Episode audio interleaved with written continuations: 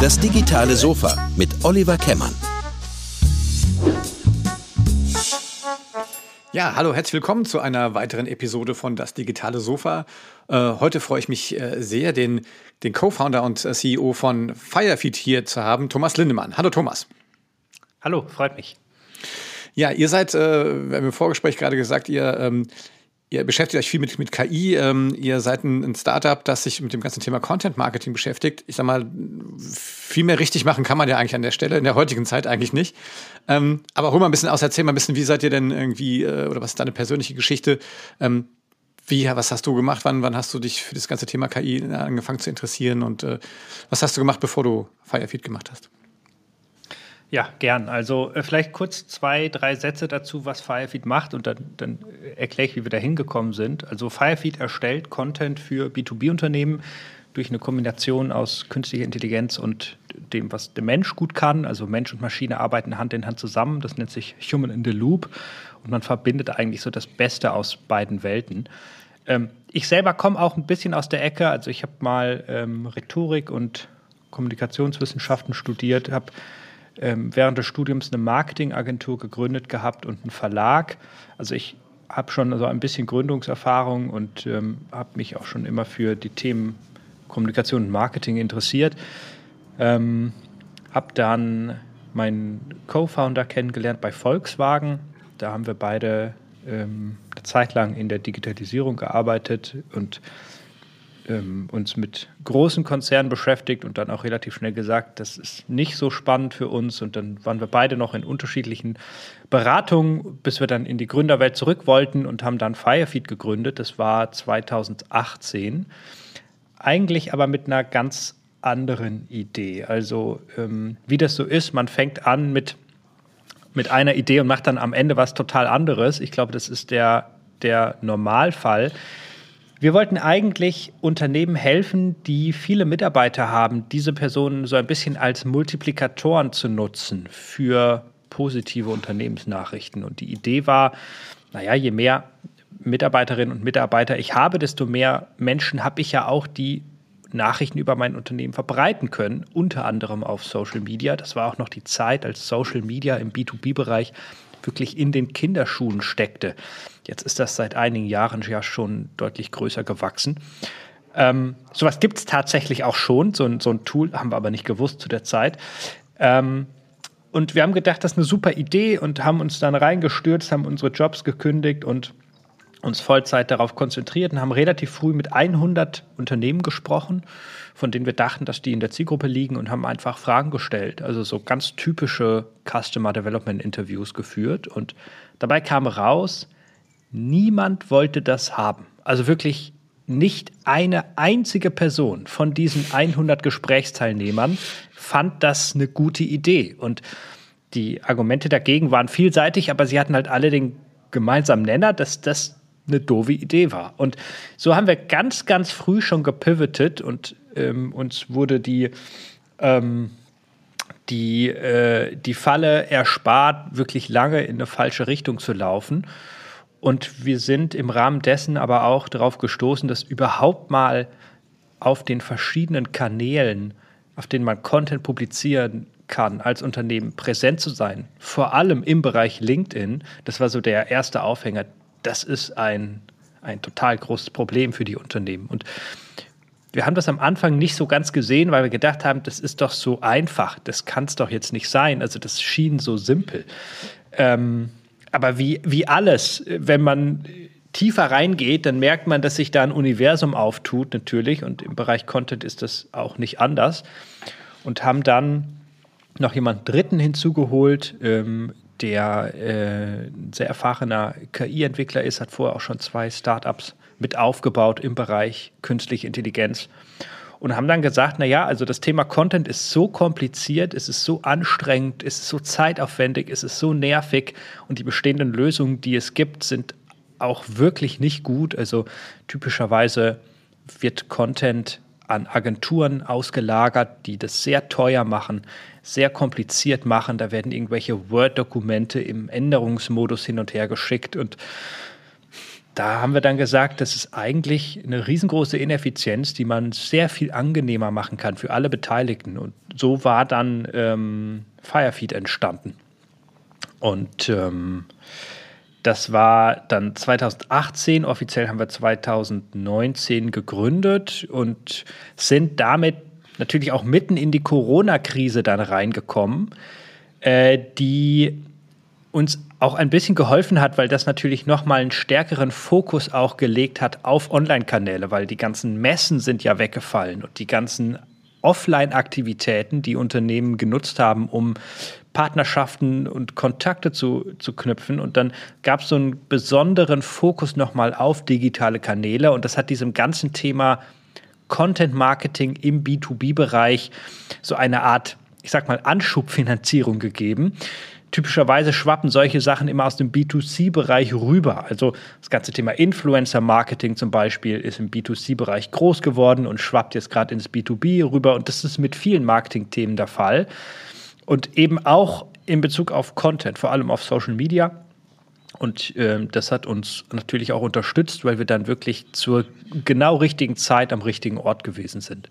Du hast gesagt, du hast ja schon eine Agentur gegründet und, ähm, und äh, einen Verlag sogar. Und ähm, jetzt, wie war das jetzt von der, von der Gründungsgeschichte jetzt sozusagen bei, bei, bei Firefeed? Ist das, also habt ihr eine Investorenrunde gedreht oder, oder seid ihr, äh, habt ihr auch erstmal so Bootstrap-mäßig das aufgezogen? Ähm, ja, wir haben relativ früh eine Pre-Seed-Runde gemacht. Also so der allererste Aufschlag war äh, gebootstrapped ein halbes Jahr und dann waren aber auch unsere Ersparnisse aufgebraucht und dann mussten wir quasi ein bisschen externes Kapital reinholen ähm, und haben dann eine Pre-Seed-Runde gemacht mit einigen Business Angels und haben da wirklich ganz, ganz großartige Personen für uns gewinnen können. Ähm, zum Beispiel Julius Göllner hat investiert, ähm, der inzwischen sehr bekannt ist im Bereich B2B SaaS, hat zum Beispiel die Artist auch gegründet, die wahrscheinlich einigen ein Begriff ist. Ähm, Jochen Hummel ist dabei. Jochen Hummel ist, ist eine der großen KI-Koryphäen aus Europa, ist einer der Mitbegründer des Metaverses. Ähm, Dan Phillips hat investiert, das ist der ehemalige CTO von Hulu, also eine Größe äh, in Silicon Valley Größe und einige weitere. Und ähm, damit haben wir so die allerersten, ähm, haben wir dann die, die allerersten Ausgaben bezahlen können. Also das war wirklich eine sehr frühe Pre-Seed-Runde, auch eine vergleichsweise kleine Runde und haben dann vor zweieinhalb Jahren eine Seed-Runde gemacht das war dann auch eine ganz typische VC-Runde. Jetzt, jetzt steht ihr gut da ähm, und, und entwickelt euch äh, da weiter. Vielleicht kannst du mal ein bisschen erzählen, so ist, ist die Struktur von, von Firefeed, wie viele Leute seid ihr, ähm, wie arbeitet ihr? Vielleicht kannst du ein bisschen was dazu erzählen. Ja, gern. Also das, das Kernteam ist tatsächlich tatsächlich relativ klein. Wir haben auch ein komplettes Remote-Konzept. Das ist so ein bisschen der Tatsache geschuldet, dass wir in die Corona-Krise reingestartet sind und dann von vornherein erstmal alle im Homeoffice waren und haben dann das ganze Unternehmen so aufgebaut, dass es diese Struktur noch unterstützt. Ähm, weil es typischerweise Hybridkonzepte können auch schwierig sein. Also wenn man Personen hat, die vor Ort sind, wenn man Personen hat, die nur remote sind, dann gibt es häufig so eine Asymmetrie im Team. Das ist eine, häufig eine große Herausforderung, das dann wirklich gut hinzubekommen. Bei uns ist ein komplettes Remote-Konzept. Das Kernteam sind knapp 20 Personen, ähm, die fest angestellt sind bei Firefeed. Und dann gibt es ähm, über 250 Fachautoren in unserem Pool, die auf der Firefeed-Plattform gemeinsam mit KI Content erstellen. Und das sind Fachautoren aus unterschiedlichsten Bereichen, ähm, auf auch unterschiedlichsten Kontinenten. Also wir haben in jedem Teil der Welt haben wir Personen, die für Firefeed schreiben und die wir dann projektbezogen ähm, einsetzen können, um den entsprechenden Content für die Kunden zu erstellen. Ist das, ist das dein Job, diese Leute zu akquirieren oder wie, wie ist denn? Also wer muss das machen? Mm, das ist ein teilautomatisierter Prozess. Also es ist so, dass ähm, man sich bei Firefeed bewerben kann, um in den Pool als Autor aufgenommen zu werden. Ähm, man muss ganz praktisch Beiträge schreiben, um seine Fähigkeiten unter Beweis zu stellen. Also uns ist total egal, was man vorher gemacht hat. Es zählt einzig und allein, dass man gute Texte produzieren kann. Und ähm, sobald man in den Five Pool aufgenommen wird, dann kann man auf Projekte gesetzt werden. Das wird alles über die Firefeed-Plattform automatisiert gehandelt.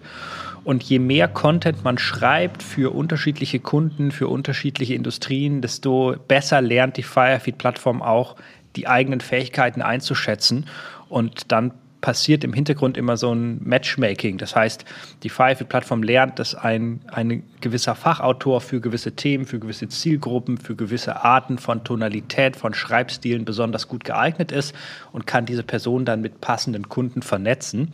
Davon kriegt der Kunde aber gar nichts mit. Also das Firefeed-Konzept ist so, dass ich als Kunde sage, ich brauche hochwertigen Content zu Thema ABC. Die Recherche übernimmt auch Firefeed und im Hintergrund passiert dann ganz, ganz viel. Also dieses Matchmaking ist nur ein kleiner Teil dessen, was passiert.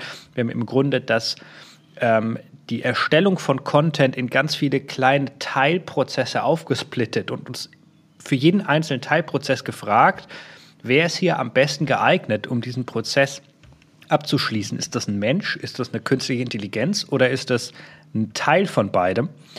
Und ähm, das passiert alles im Hintergrund, das heißt, Mensch und Maschine arbeiten Hand in Hand zusammen und am Ende kommt dann ein publikationsfertiger Beitrag heraus, der sehr viel effizienter zustande kommt, als wenn das ein Mensch alleinig machen würde und sehr, sehr viel besser von der Qualität ist, als wenn das eine KI alleine machen würde. Und das kriegt dann wieder der Kunde über die Firefeed-Plattform ausgespielt. Man kann das dann auch mit einem Klick veröffentlichen. Also das ist ziemlich einfach ähm, für den Kunden und diese ganzen Content Operations, dieser ganze sehr umfangreiche Erstellungsprozess, der passiert hinter dem Vor Vorhang auf der Five-Plattform. Davon kriegt der Kunde dann auch tatsächlich gar nichts mit. Im Prinzip seid ihr ja deutlich vor, äh, bevor tatsächlich jetzt ja im letzten Jahr ChatGPT an den Markt gegangen ist, seid ihr ja schon mit der Idee da draußen unterwegs gewesen, wie, wie sehr äh, sozusagen äh, macht euch das Angst? Ist das aber eigentlich im Prinzip oder findet ihr das gut? Also wie, wie ist grundsätzlich sozusagen, hat sich die Haltung mittlerweile zu KI-gestützten Systemen in der Gesellschaft geändert?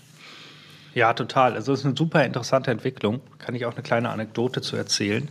Ähm, als wir die ersten Gespräche geführt haben mit, mit Venture Capital Investoren, war so eine ganz typische Frage, die uns gestellt wurde. Wie lange dauert es denn eigentlich, bis ihr den Mensch komplett überflüssig macht?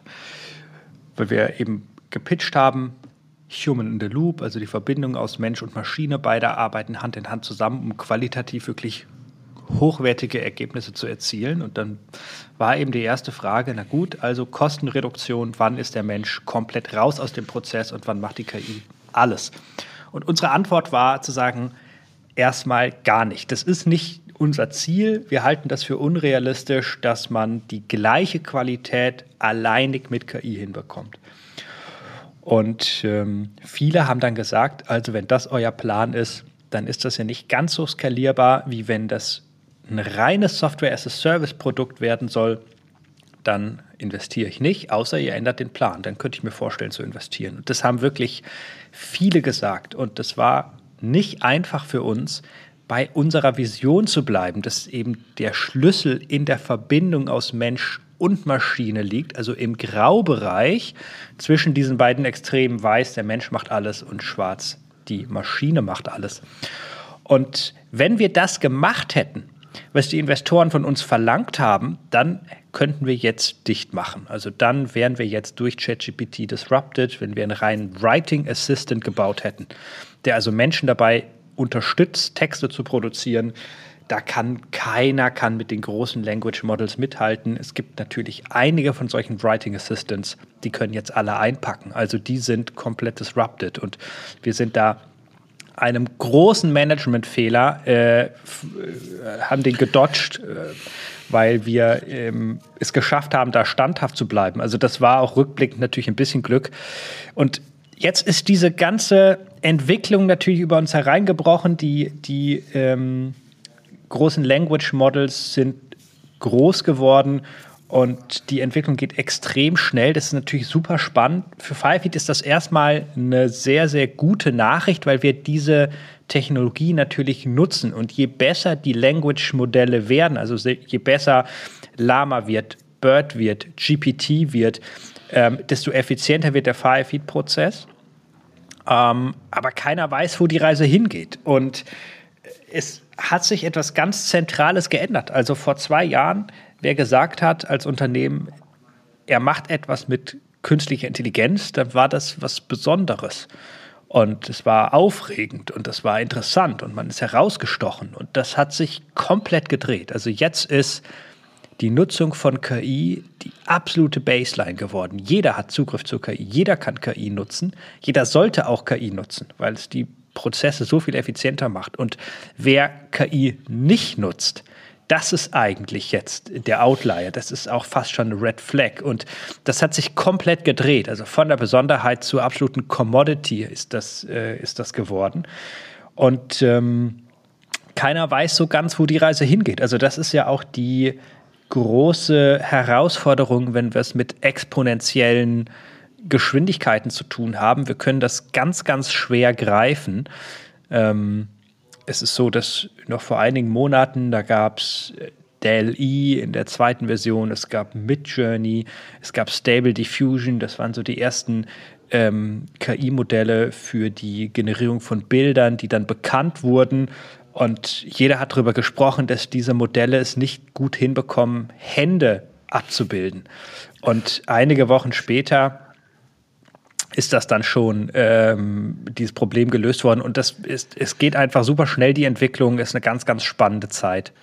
Ja, habt ihr das, ähm, habt ihr das, äh, im Prinzip, beschäftigt euch ja schon jetzt länger damit, habt ihr das kommen sehen? Also ich muss zugeben, also bei uns, also wir haben das natürlich immer so ein bisschen auf dem Schirm gehabt und ich habe auch schon mal, keine Ahnung, OpenAI mal gehört, aber was dann letztes Jahr im, im Spätjahr passiert ist, das habe ich so tatsächlich jetzt echt nicht kommen sehen.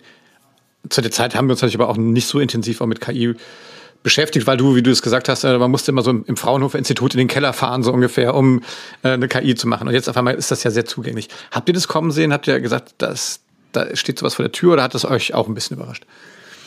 Äh, ich glaube, es hat alle überrascht. Es hat auch OpenAI selbst überrascht. Also tatsächlich, OpenAI hat ChatGPT released und das ist ja das, das Tool geworden, was am schnellsten ähm, in der Geschichte der, der, der Computer äh, am schnellsten, am meisten Nutzer bekommen hat. Also diese Entwicklung geht immer schneller und die waren selber davon überrascht. Das war eigentlich so ein bisschen ein Gimmick gewesen, das zu veröffentlichen.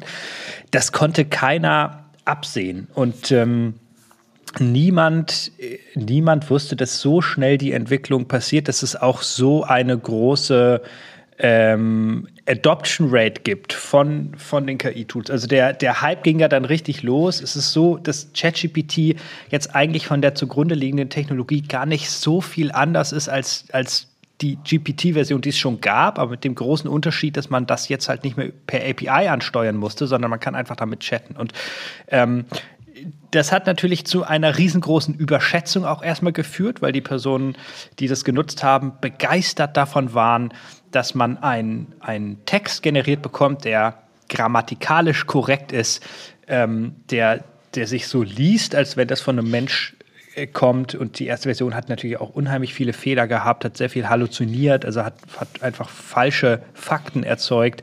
Da ist eine Menge auch schon rausgepatcht. Die Entwicklung geht da total schnell. Aber das konnte niemand vorhersehen. Das haben auch wir nicht vorhergesehen, obwohl wir uns ja damit täglich beschäftigen.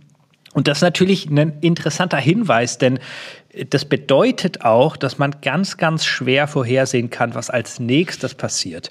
Und das ist eben dieses, ähm, dieses Spannende an der exponentiellen Entwicklung. Also es gibt da ein ganz nettes Beispiel, finde ich, um das gedanklich besser zu greifen. Wenn man ein Schachbrett nimmt und ein Sandkorn auf das erste Feld legt und dann zwei aufs nächste und dann vier und dann acht und dann 16, 32 und so weiter, also die Zahl immer verdoppelt, dann hat man exponentielles Wachstum. Und wenn man in der zweiten Hälfte der der Felder angekommen ist auf diesem Schachbrett, dann kommt man recht schnell an den Punkt, wo es nicht mehr genug Sandkörner auf der ganzen Erde gibt, um sie auf dieses äh, Feld zu legen. Weil die Exponentialität halt so schnell ansteigt und das ist für uns total schwer zu greifen. Von daher kann auch niemand vorhersehen, was da als nächstes passiert. Wie, wenn ihr, wenn jetzt mal Firefeed äh, uns angucken, momentan, ihr macht hauptsächlich Texte, ne? oder? Text und Bild. Text und Bild.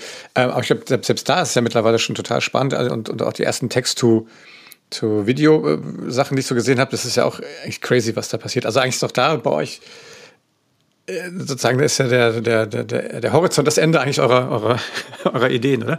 Weil ihr könnt ja im Prinzip jetzt tatsächlich, wenn ihr einmal so einen Prozess habt, den Kunden ja auch alles Mögliche anbieten. Seid ihr da nicht sozusagen der, der Tod aller Kreativagenturen?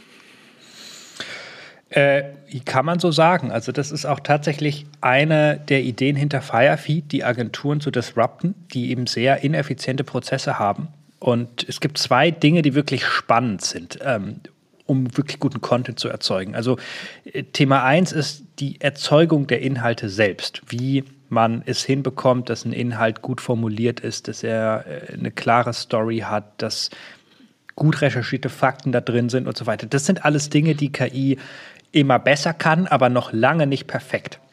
Aber es ist klar, dass KI darin besser und besser werden wird und dass KI in diesen Prozessen immer größeren Anteil haben wird. Das ist also Nummer eins.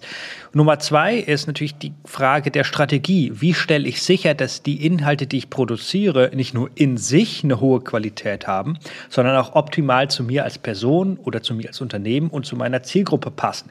Also das ist sehr viel auf der Metaebene was passiert. Sehr viel Übersetzung, die ich quasi erstmal im Vorfeld machen muss, damit ich dann den passenden Content erstellen kann, mit den passenden Hooks, mit den passenden Anekdoten, mit den passenden Geschichten.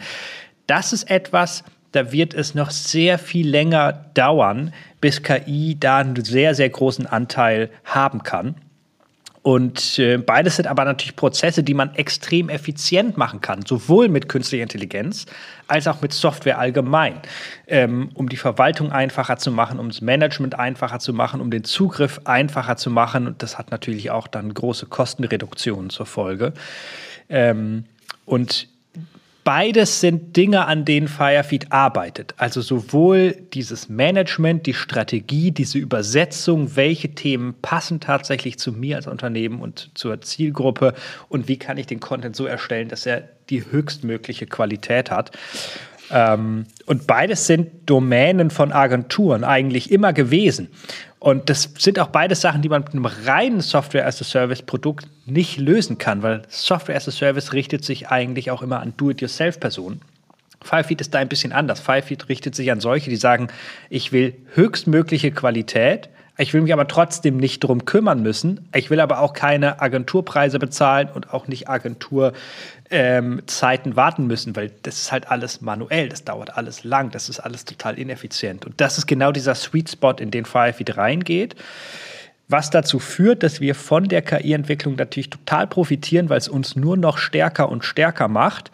Ähm, aber es ist auch genau diese Idee, zu sagen, es gibt hier Agenturen, die diesen Markt bisher bedient haben. Die sind teuer und aufwendig und total ineffizient und die greifen wir mit dem Produkt ganz klar auch an.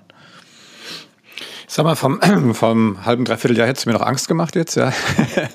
Aber ähm, ist dann das, das ist sehr spannend, was du da sagst, weil eigentlich ist das genau das, was wir hier bei uns auch, auch gesehen haben. Dass die, die Prozesse, die früher sozusagen Wertschöpfung, ähm, also mit, mit, ich nenne es jetzt mal mit relativ monotonen oder, oder auch relativ zeitintensiven Arbeiten, konnte man früher in dem, in dem Bereich wirklich noch Geld verdienen. Ich glaube, heute ist das, ist das nicht mehr so. Ne? Und, ähm, und wahrscheinlich werden es auch, äh, werdet ihr wahrscheinlich auch wieder Kunden erleben, die sagen, das kann ich auch selber machen. Ja, dann lass mir von der KI was vorschreiben und guck nochmal drüber. Ich denke, das wird, da wird es ja immer noch spannend bleiben. Ähm, aber ich sehe das, sehe das wie du, ne? dass man, glaube ich, jetzt gucken muss, wo, wo sind automatisierbare Prozesse, die tatsächlich wirklich viel Zeit, äh, und du hast es gerade gesagt, viel Zeit äh, brauchen, die ähm, auch sehr, äh, ich sag mal, heterogene per äh, Expertise brauchen. Ne?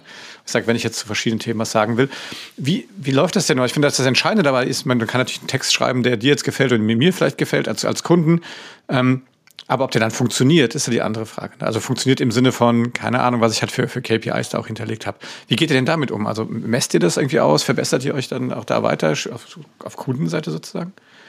Ja, also das ist tatsächlich ein total interessantes Feld, weil das natürlich ein großes Problem ist im Marketing ganz allgemein.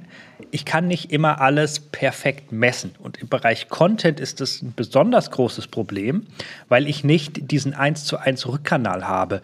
Natürlich könnte ich jetzt mal ganz konkret gesprochen auf LinkedIn zum Beispiel dann mir anschauen, wie viel Likes erzeugt so ein, ein Content-Piece, wie viele Kommentare, wie viele Ansichten. Das sind auch teilweise falsche Freunde und die zeichnen ein zu kurzes Bild. Ich mache mal ein konkretes Beispiel. Wenn ich Hersteller bin, das ist natürlich ein bisschen konstruiertes Beispiel jetzt, aber angenommen, ich bin der Hersteller von Gleitmittel und ich mache also darüber auch Beiträge, dann wird es eine Menge Menschen geben, die diese Beiträge aufmerksam mitverfolgen und die allerwenigsten davon werden mit diesen Beiträgen interagieren. Es ist nun mal kein sozial erwünschtes Thema. Heißt das jetzt, dass der Beitrag nicht erfolgreich ist? Nee, das heißt erstmal nicht, weil der, die, der Erfolg des Beitrags ja letztlich auf die Frage einzahlt, wie viel Vertrauen kann mit dem Beitrag aufgebaut werden, wie viel Aufmerksamkeit wird aufgebaut und welchen Impact hat der Beitrag letztlich auf die Kaufentscheidung einer Person, auf das Markenbild des Unternehmens oder der Person. Und das ist nicht immer eins zu eins zu messen. Und wir haben uns natürlich viel auch damit beschäftigt, was ist der effizienteste Weg auch für Firefeed, den Content weiterzuentwickeln und diesen Rückkanal abzubilden. Und wir ähm, beziehen verschiedene Faktoren ein, also äh, sowas wie, wie Likes und Ansichten und so weiter. Das ist schon ein Teil dessen, aber es ist tatsächlich der kleinste Teil. Der größte Teil ist die Bewertung des Kunden, weil das ist die ehrlichste und letztlich auch effizienteste Art, die Güte eines Content Pieces zu bewerten. Konkret bedeutet das, jeder einzelne Beitrag, der über Firefeed erstellt wird und an den Kunden ausgeliefert wird, der wird bewertet auf einer Skala von 1 bis 5. Das ist total simpel für den Kunden. Aber für Firefeed ist es ein ganz wichtiger Rückkanal, weil auf Basis dessen das Firefeed-System auch immer besser den Kunden zu verstehen lernt. Es gibt im Bereich Content viele Dinge, bei denen kann ich sagen, finde ich gut oder finde ich nicht gut. Und wenn ich dann aber spezifischer werden muss und sagen muss, warum finde ich diesen Inhalt besser als jenen, dann wird es ganz, ganz schwer, das in Worte zu fassen, weil Content so ein komplexes, mehrdimensionales Phänomen ist.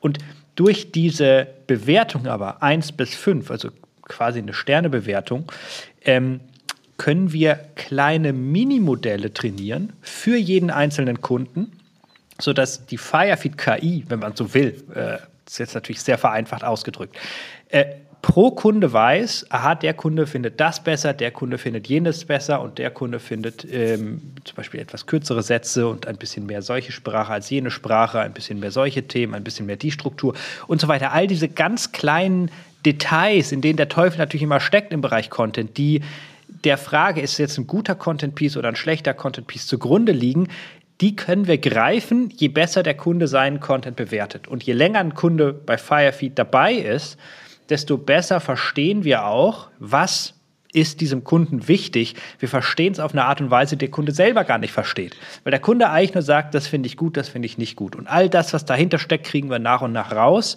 Und so können wir den, den Content nochmal extrem personalisiert anbieten, was natürlich auch keine Agentur kann, was kein Mensch kann. Da hat man dann wieder das, was die KI auch ähm, beisteuern kann. Ähm, und das ist der, der wichtigste Punkt dieses Rückkanals. Also sagt der Kunde, den Content finde ich gut oder findet er den nicht gut. Das ist mit das Effizienteste. Wenn ich nochmal kurz nachfrage, das heißt aber, Kunde ist bei dir sozusagen euer Kunde, der selber bewertet, ob er ja. erfolgreich ist. Ne? Das heißt, er muss dann selber quasi noch messen, äh, verkaufe ich jetzt mehr äh, was Gleitmittel oder sowas. Ähm, ja. Und äh, oder, ja, nee, finde ich, finde ich spannend, weil ich, das ist ja das, das Dilemma, in dem wir auch immer oft stecken. Ne? Und dann, ich, ich merke halt zum Beispiel dann, wenn ich auf, auf, auf eigene, zum Beispiel LinkedIn-Beiträge, kriege ich halt irgendwie so und so viel äh, Feedback und ich kann ehrlich sagen, ich kann sagen, ich, ich finde das immer alles super, aber die Performance ist teilweise diametral auseinander, ja, wo ich mal den Kopf schüttle und sage, keine Ahnung, wieso das jetzt so ist, ja, am selben Tag zur selben Zeit gepostet, aber trotzdem. Ähm, so, was ich aber merke, ist, dass, dass ich wirklich immer viel mehr Feedback von Leuten kriege, die überhaupt da nicht drin auftauchen, die weder geliked haben, noch kommentiert, noch, noch, noch weitergeteilt haben oder sowas. Das heißt, diese, diese Anzahl von Menschen, die das einfach wirklich einfach nur lesen, ja, und, äh, und es aber trotzdem wahrnehmen, ja. Und das hast du ja gerade gesagt, ich glaube, das ist total spannend. Ähm, und ich glaube, da reinzugehen und das in den Rückkanal mit einzubinden, dass man sozusagen dieses subjektive Feedback eigentlich auch der Kunden damit reinnimmt. Sag mal, was sind über eure Kunden, du hast ein paar Mal zu eure Kunden gesagt, was, wie kann ich mir die vorstellen? Also, was ist so, ist das Mittelstand, ist das kleine Unternehmen? Was ist denn so euer, euer, euer, euer Lieblingskunde quasi? Kundin? Ja, also das sind, sind kleine bis mittelständische Unternehmen. Das macht wirklich so den, den Hauptbestandteil unserer Kunden aus. Wir haben auch einige große Konzerne als Kunden, aber das ist jetzt nicht unser Fokus. Ähm, mit der sehr großen Bandbreite in Bezug auf die Industrien. Der gemeinsame Nenner ist, dass es immer B2B-Unternehmen sind. Ähm, oder halt die Personen in diesen Unternehmen. Also gerade im Bereich LinkedIn zum Beispiel funktionieren natürlich Personal Accounts sehr viel besser. Da geht es dann in den Bereich Personal Branding hinein. Und wenn es dann stärker unternehmensbezogen ist, ähm, da gibt es neben LinkedIn natürlich auch noch andere Kanäle, die man nutzen kann, um ein Unternehmensbild zu zeichnen, um Vertrauen aufzubauen, um Aufmerksamkeit zu generieren. Aber das ist so von der, von der Größe der Unternehmen zwischen 20 und 500 Mitarbeitern. Also das ist so die, der Sweet Spot, den Firefeed adressiert. Okay. Lieber Thomas, ähm, die Zeit ist leider schon, schon um. Ich fand es sehr spannend. Ich glaube, wir könnten wahrscheinlich noch, noch, länger reden. Vielleicht müssen wir einfach auch noch im halben Jahr reden und gucken, was alles passiert ist. ähm, ihr habt ein schönes, äh, ein schönes White Paper irgendwie jetzt rausgebracht gerade. Vielleicht war auf der Stelle mal hin, hinweisen. Ähm, wie wie kriege ich das? Mach mal kurz einen, einen Aufschlag, einen Shoutout. Wie, wie können wir euch am besten kontaktieren? Äh, es gibt mehrere White Paper, die wir haben. Ähm, aber wer auf firefeed.com geht und ganz nach unten scrollt, der findet die da alle aufgelistet. Also es gibt äh, tatsächlich da ziemlich viel Inhalt auch für diejenigen, die sagen, ich will das alles selber aufbauen, ich will ein wirklich starkes Content-System selber aufbauen. Ähm, ich habe auch die Zeit, alles selber zu machen. Ich will mich da reinfuchsen. Da haben wir eine sehr umfangreiche Anleitung mit Videos, mit äh, Schritt-für-Schritt-Anleitungen, komplett kostenfrei, kann man sich anschauen. Das nennt sich Content-Led Growth. Ähm, auf der Firefeed-Seite ganz unten, da gibt es alles zum Nachlesen und Nachmachen. Und dich kann man natürlich auch, äh, Thomas Lindemann, dich kann man auch natürlich auf LinkedIn einfach kontaktieren und sicherlich bist du für alle Rückfragen dort zu sprechen. Ähm, wir können ja mal gucken, wir können ja mal sozusagen den Post zu diesem äh, Podcast von Firefeed schreiben lassen und dann gucken wir mal, was passiert. Freue ich mich. Sehr gerne. Äh, kriegst auch die Credits dafür. Ja, eine schöne, ein schöner Roundup. Ähm, Thomas, vielen, vielen Dank für deine Zeit. Ähm, schöne Grüße in die Hauptstadt und ähm, wie gesagt, weiterhin viel Erfolg und dass ihr immer ähm, sozusagen die Antennen rausfahrt, wann ihr euch das nächste Mal pivotieren müsst. Aber ich sage jetzt mal, so viel Branchenkenntnis traue ich mir zu. Ich glaube, da seid ihr momentan ganz gut aufgestellt und da wird in den nächsten Jahren ähm, sicherlich einiges äh, noch passieren und ähm, wünsche euch viel Erfolg für euren weiteren Weg. Dankeschön, hat mir viel Spaß gemacht. Äh, das freut mich. Äh, das war das äh, digitale Sofa. Ich hoffe, euch hat es auch viel Spaß gemacht da draußen. Wenn es euch gefallen hat, dann gebt uns einen Daumen hoch oder fünf Sterne bei Apple Podcasts. Empfehlt uns gerne weiter und vor allen Dingen abonniert den Podcast, dann werdet ihr immer sofort informiert, wenn die neue Episode draußen ist. In diesem Sinne, macht's gut, bleibt gesund. Bye bye. Das digitale Sofa mit Oliver Kemmern.